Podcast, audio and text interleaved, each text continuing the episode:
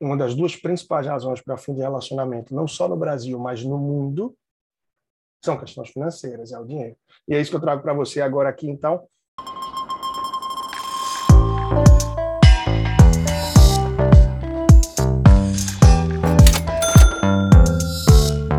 E então, vida financeira 2, que tema, que ponto interessante, hein?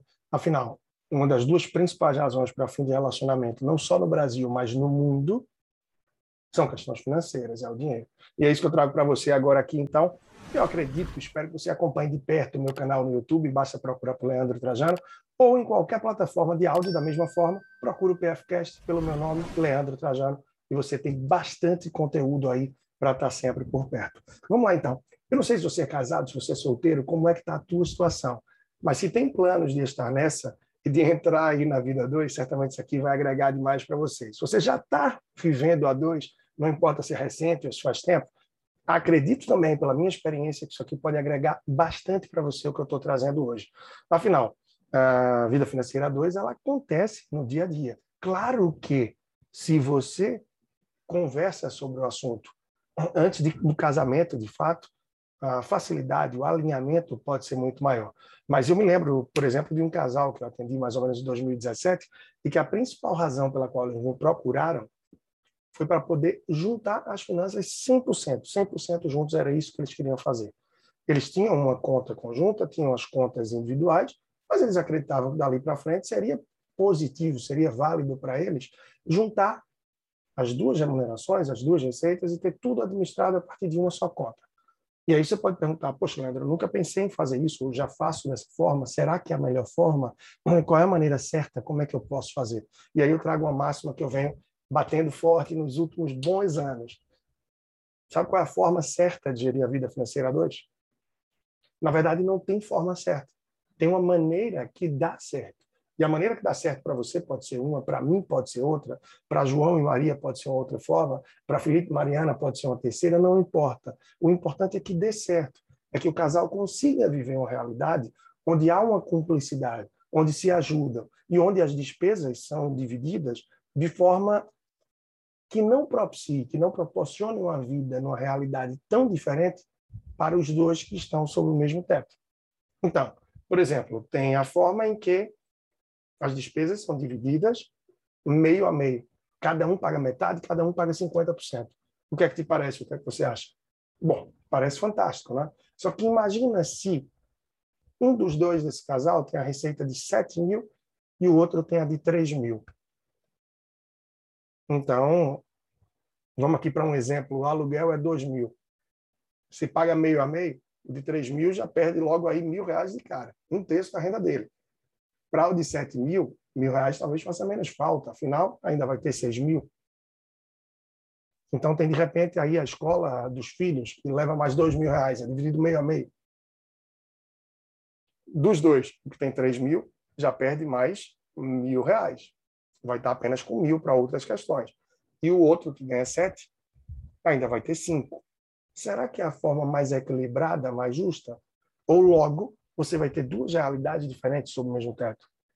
Tem a forma também em que os dois fazem como esse casal que havia me procurado em 2017, então, colocam tudo em uma só conta e podem fazer uma gestão conjunta daquele valor. Ou um dos dois que tem mais afinidade e que gosta mais de lidar com os números, com as despesas, quem sabe até com planilha e tal, faz essa gestão. Claro, tudo sendo sempre muito conversado, muito alinhado entre os dois.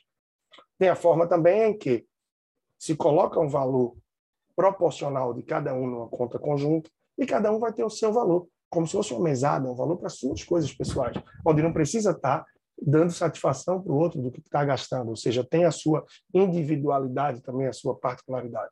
Existem várias formas, várias maneiras. A maneira certa, entre tantas outras que ainda existem, que certamente você pode adotar uma qualquer, é aquela que faz com que vocês tenham uma tranquilidade em relação às contas, que consigam pagar tudo, claro, que consigam também poupar. Afinal, se não consegue poupar, a gente não pode dizer que é uma forma que dá certo. Pode até não trazer brigas, não trazer confusões. Como eu falei, que dinheiro está entre os dois principais motivos para fins de relacionamento, não só no Brasil, mas no mundo. Mas se não se atinge o objetivo de poupar e construir para o curto e para o longo prazo, talvez não esteja sendo a maneira mais correta. Eu vou trazer aqui uma maneira que eu acho bastante interessante. que é o que eu chamo do 70-30. Vamos pegar de exemplo aí o mesmo casal, que tem uma receita de 10 mil, onde um ganha 7 e o outro ganha 3, não importa. Na sua realidade, faz essa reflexão. Se um ganha 2 e o outro ganha 5, se um ganha 4 e o outro ganha 5, se os dois ganham 5, esse caso do casal que ganha 10 mil, que um ganha 7 e o outro ganha 3, que eu chamo de 70-30, a minha sugestão é que as despesas sejam pagas de forma proporcional à receita. Ou seja, aquele que ganha, que ganha 7 por mês, ele é responsável por pagar 70% das despesas. E o que ganha 3 é responsável por pagar 30% das despesas. Então, basta você fazer esse cálculo proporcional e perceber. Ah, Leandro, mas aí quem ganha mais gasta mais, paga mais. Sim, é uma forma justa de lidar para que não se tenham duas realidades diferentes sobre o mesmo teto. É uma forma que eu acho bastante interessante. Mas, repito, não é que seja a forma certa, mas é uma forma que, sim, costuma dar certo.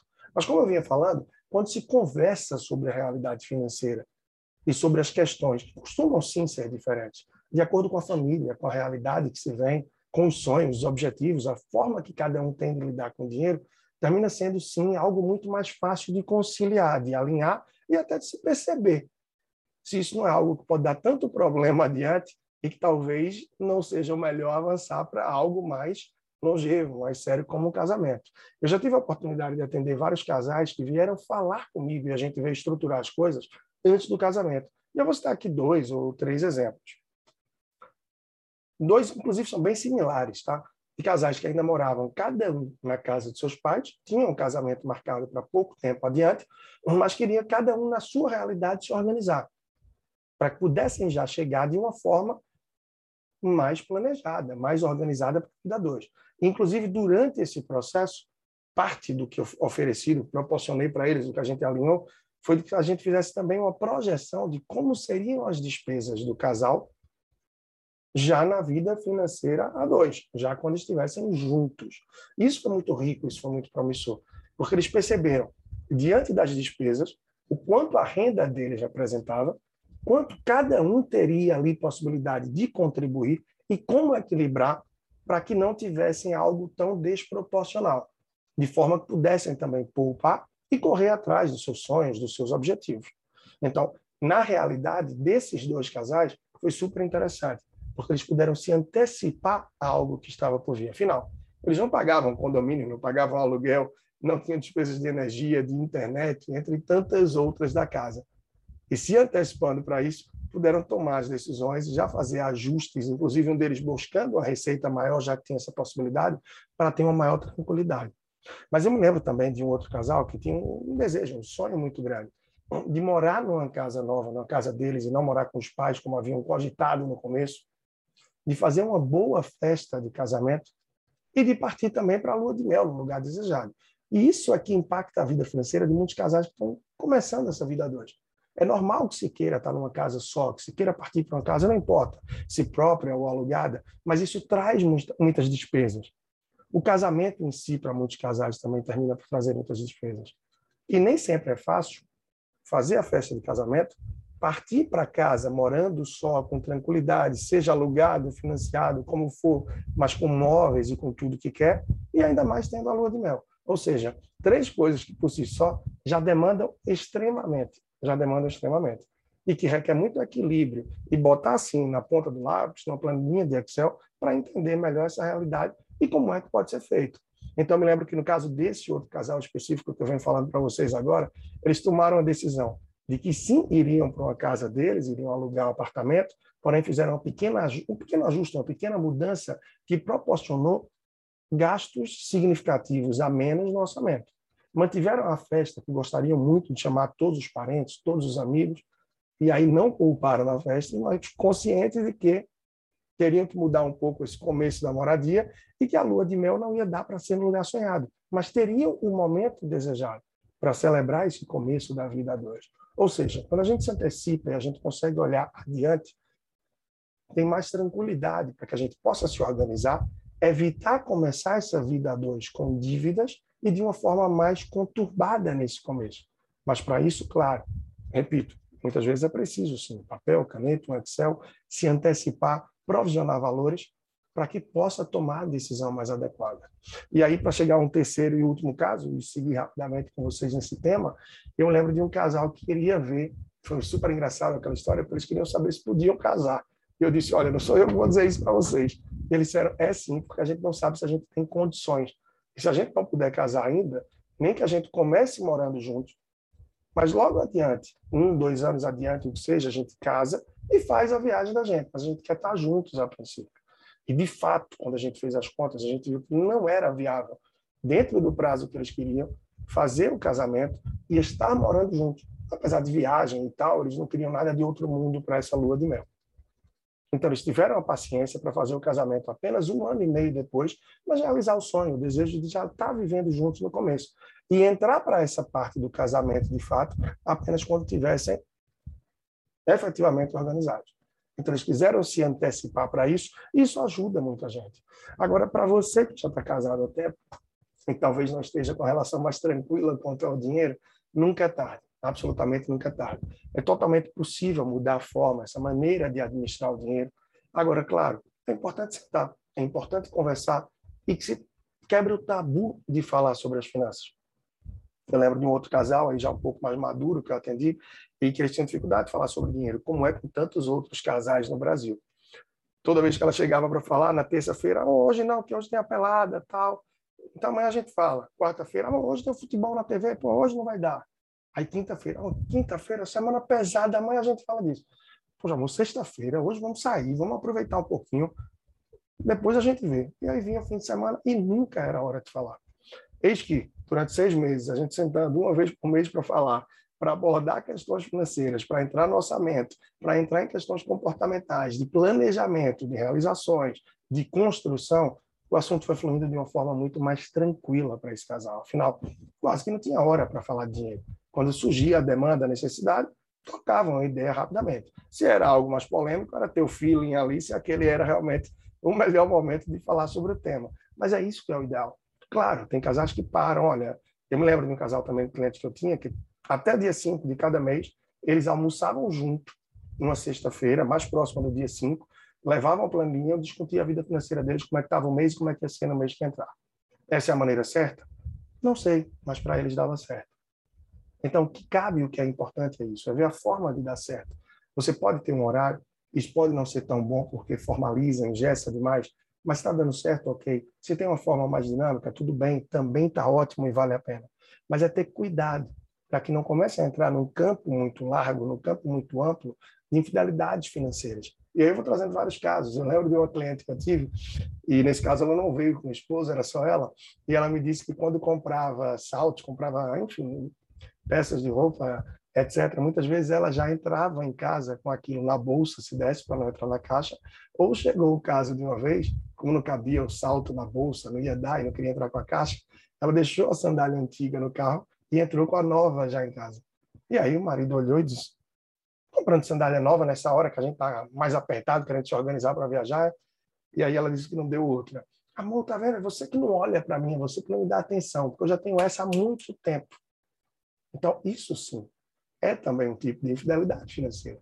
Quando a gente começa a esconder que tem um empréstimo, esconder uma dificuldade, um desafio, até porque se você esconde isso, termina que o casal mantém o plano de fazer uma viagem, é, de sair, almoçar e comer fora, no momento que talvez o ideal fosse puxar o freio e procurar se equilibrar melhor. Então, a infidelidade financeira, quando a gente começa a omitir, a esconder determinados fatos, que o ideal é que não se faça isso. E quando se faz uma, duas, três, quatro, isso começa a fazer parte da rotina. E as coisas passam a não fluir tão bem, a conversa passa a não acontecer.